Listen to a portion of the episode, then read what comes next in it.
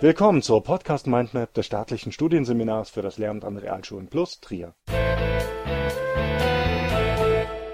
Mit dem Thema Einflüsse auf die Prüfungsangst und lernförderliche Maßnahmen.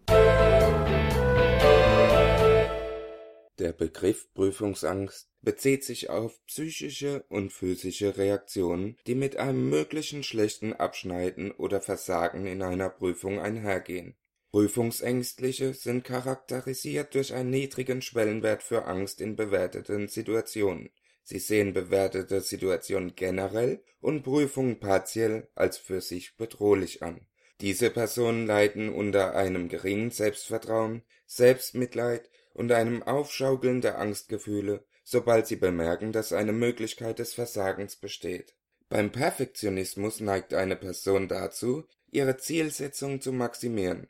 Das heißt, sie steckt sich die allerhöchsten Ziele und ist dabei unnachgiebig und gnadenlos gegen sich selbst. Sie möchte unter allen Umständen in jeder Situation und immer kompetent und leistungsfähig erscheinen. Nicht um jeden Preis Bester bzw. Beste zu sein, bedeutet ein Misserfolg. Diese Tendenz steigert die Wichtigkeit und damit die negative Bewertung eines Misserfolgs, und diese wiederum führt zur Steigerung der Angst. Prüfungsangst und das Selbstwertgefühl sind eng miteinander gekoppelt. Grund für diese Korrelation ist das tendenziell misserfolgsorientierte Gedankengut bei Leistungsängstlichen, was dazu führt, dass Erfolge nicht dem eigenen Leistungsvermögen zugeschrieben werden, sondern eher dem Zufall. Misserfolge wiederum werden dem persönlichen Unvermögen statt externen Faktoren zugeschrieben, wodurch sich ein negatives Selbstwertgefühl stabilisiert und die Erfolgswahrscheinlichkeit sinkt. Die Folge ist, dass der Leistungsängstliche in einen Teufelskreis gerät da das negative Selbstwertgefühl die Angst vor der nächsten Prüfung steigen lässt, die Misserfolgsorientierung wiederum das negative Selbstwertgefühl bestärkt. Doch wie kann ich das Selbstwertgefühl des Schülers maximieren? Der Anteil prüfungsängstlicher Schüler ist so hoch, dass eine Intervention oder gar Prävention seitens der Lehrkraft sinnvoll ist womit jedoch nicht nur das Beruhigen oder Aufmuntern eines prüfungsängstlichen Schülers unmittelbar vor der Prüfung gemeint ist, sondern vor allem, dass die Möglichkeit besteht, eine angstfreie Einstellung im Unterricht zu erlernen.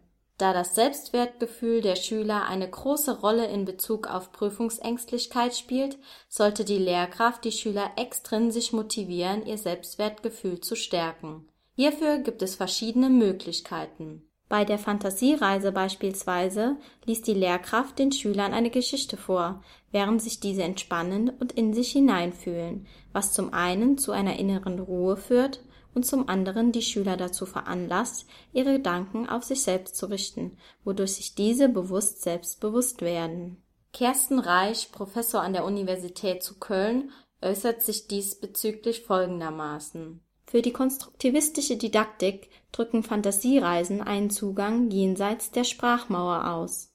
Sie beziehen sich auf die lange Tradition von Metaphern und Bildern sowie Träumen und Mythen, in denen Menschen ihre Wünsche, aber auch ihre Ängste schon lange thematisieren. Auch durch Fantasiereisen können die Reisenden in die Welt ihrer Vorstellung gelangen Dort auftauchende Bilder können neue Sichtweisen und Perspektiven für das Handeln in der Außenwelt eröffnen, wenn man sich diese bewusst macht.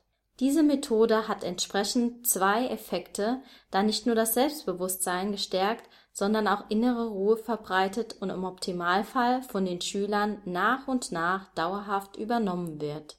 Weiterhin kann die Lehrkraft demokratische Werte vermitteln und in den Unterricht einbauen Gerade bei Abstimmungen bezüglich Unterrichtsthemen erfahren die Schüler, dass sie wertvoll sind, da sie in Abläufe integriert werden. Die Stimme jedes Einzelnen zählt und jede Stimme ist gleich viel wert. Dies vermittelt und impliziert, dass jeder Mensch den gleichen Wert hat. Für höhere Klassen bietet sich besonders eine Methode an, welche in Bezug auf die Berufsvorbereitung oft genutzt wird, nämlich die Erstellung eines Wappens Hierbei geht es darum, dass die Schüler ein Wappen erstellen müssen, welches für sie selbst wirbt. Um dieses erstellen zu können, müssen die Schüler ihre Stärken und Schwächen durch Nachdenken bzw. Reflektieren herausfinden und gegebenenfalls noch einmal bewusst kritisch prüfen, so dass diese auch wirklich auf sie selbst zutreffen. Durch diese Methode werden die Schüler intrinsisch motiviert, ihre positiven Eigenschaften herauszufinden, was zur Folge hat, dass ein negatives Selbstbild in eine positive Richtung gelenkt wird. Wie man erkennen kann, gibt es viele Möglichkeiten im Lernraum Schule, den Selbstwert der Schüler positiv zu beeinflussen bzw. zu stärken. Das Verhalten der Lehrkraft ist jedoch auch von großer Bedeutung. Entsprechend sollte die Lehrperson stets behutsam, wertschätzend und respektvoll mit den Schülern umgehen, so dass keine angespannte oder gar ängstliche Atmosphäre im Klassenzimmer entsteht. Zudem kann die Lehrkraft sehr viel Angst lindern, indem diese verdeutlicht, dass nicht selten sogar Fehler zu positiven Ideen und Gedankengängen führen können. Dies macht den Schülern bewusst dass man sich weder schämen noch mit negativen Konsequenzen rechnen muss, wenn man eine falsche Aussage im Unterricht geäußert hat, was wiederum die leistungsbezogene Selbstwertschätzung stärkt. Außerdem ist es wichtig, dass die Schüler intensiv auf eine Prüfung vorbereitet werden, so dass sie mit einer optimistischen Haltung die Testphase antreten können in Bezug auf Prüfungen kann die Lehrkraft auch ein Angstaufkommen auf Seiten der Schüler mindern, indem diese locker und lächelnd in die Prüfungssituation kommt. Eine Aussage wie beispielsweise Ihr schafft das, weil ihr gut seid, kann ebenfalls große Angst auf Seiten der Schüler nehmen, da solch eine banale Aussage direkt gegen einen Mangel an Zuversicht und Besorgtheit spricht. Allgemein kann man Folgendes festhalten.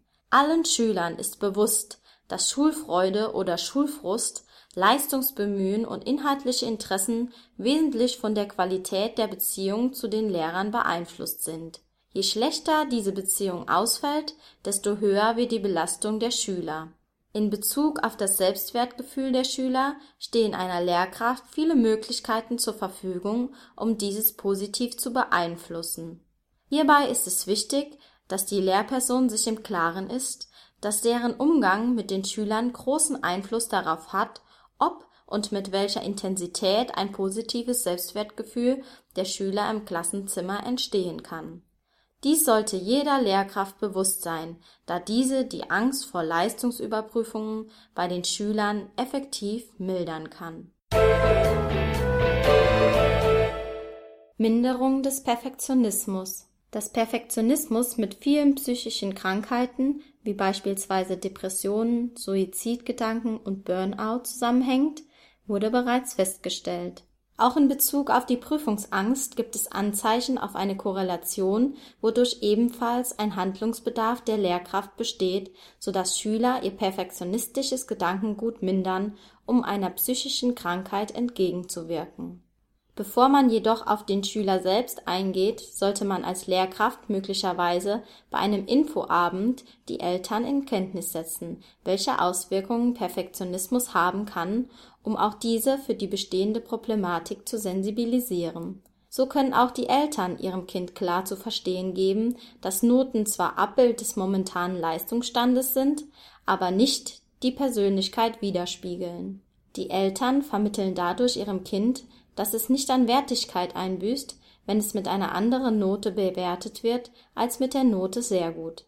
Ein weiteres häufig negativ auftretendes Phänomen im Elternhaus ist, dass nicht selten nach der Bewertung anderer Mitschüler gefragt wird und somit Eltern ihrem Kind meist unbewusst das Gefühl geben, es stehe in einem Wettbewerb mit seinen Mitschülern dies kann dem Kind den Eindruck vermitteln, dass dieses Nachfragen der Ergebnisse anderer Schüler mit der Intention einhergeht, es solle nächstes Mal besser oder zumindest gleich gut abschneiden. Diese Beispiele zeigen, dass keine völlige Umstrukturierung des Verhaltens gegenüber dem Kind notwendig ist, um dies zu unterstützen und gleichzeitig dem Perfektionismus den Wind aus den Segeln zu nehmen. Fakt ist, dass Eltern generell am perfektionistischen Gedankengut des Kindes mitverantwortlich sind Entweder geben Eltern ihrem Kind das Gefühl, es sei nur liebenswert, wenn es viel leiste und Erfolg habe, oder sie geben ihm generell das Gefühl, nicht liebenswert und in Ordnung zu sein. Deshalb glaubt der Perfektionist, nur als fehlerloser Mensch von anderen gemocht zu werden,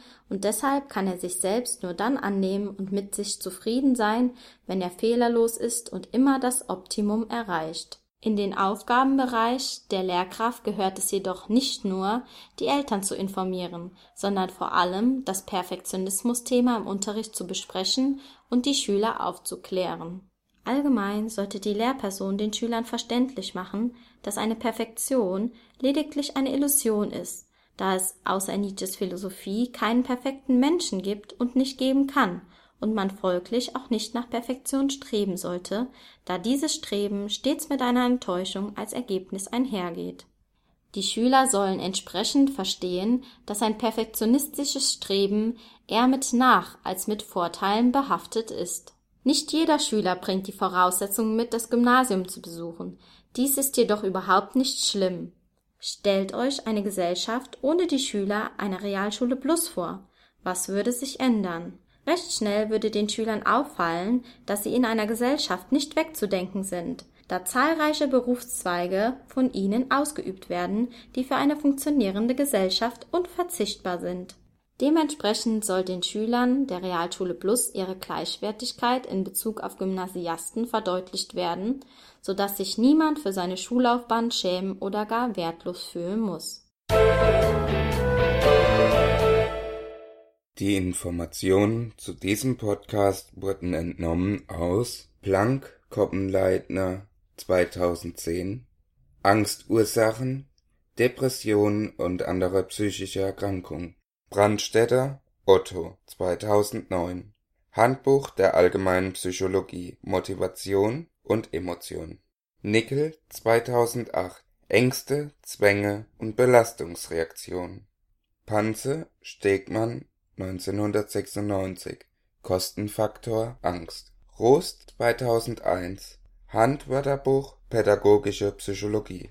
Weber Ramsayer 2005 Handbuch der Persönlichkeitspsychologie und differenziellen Psychologie. Diese Episode wurde erstellt und gesprochen von Elena Villmann und Tobias Stuhlfaut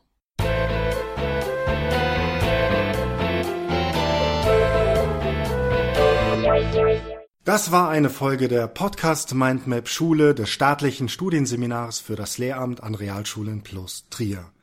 Wenn Sie an weiteren Inhalten rund um das Themengebiet Schule interessiert sind, googeln Sie einfach staatliches Studienseminar für das Lehramt an Realschulen plus Trier.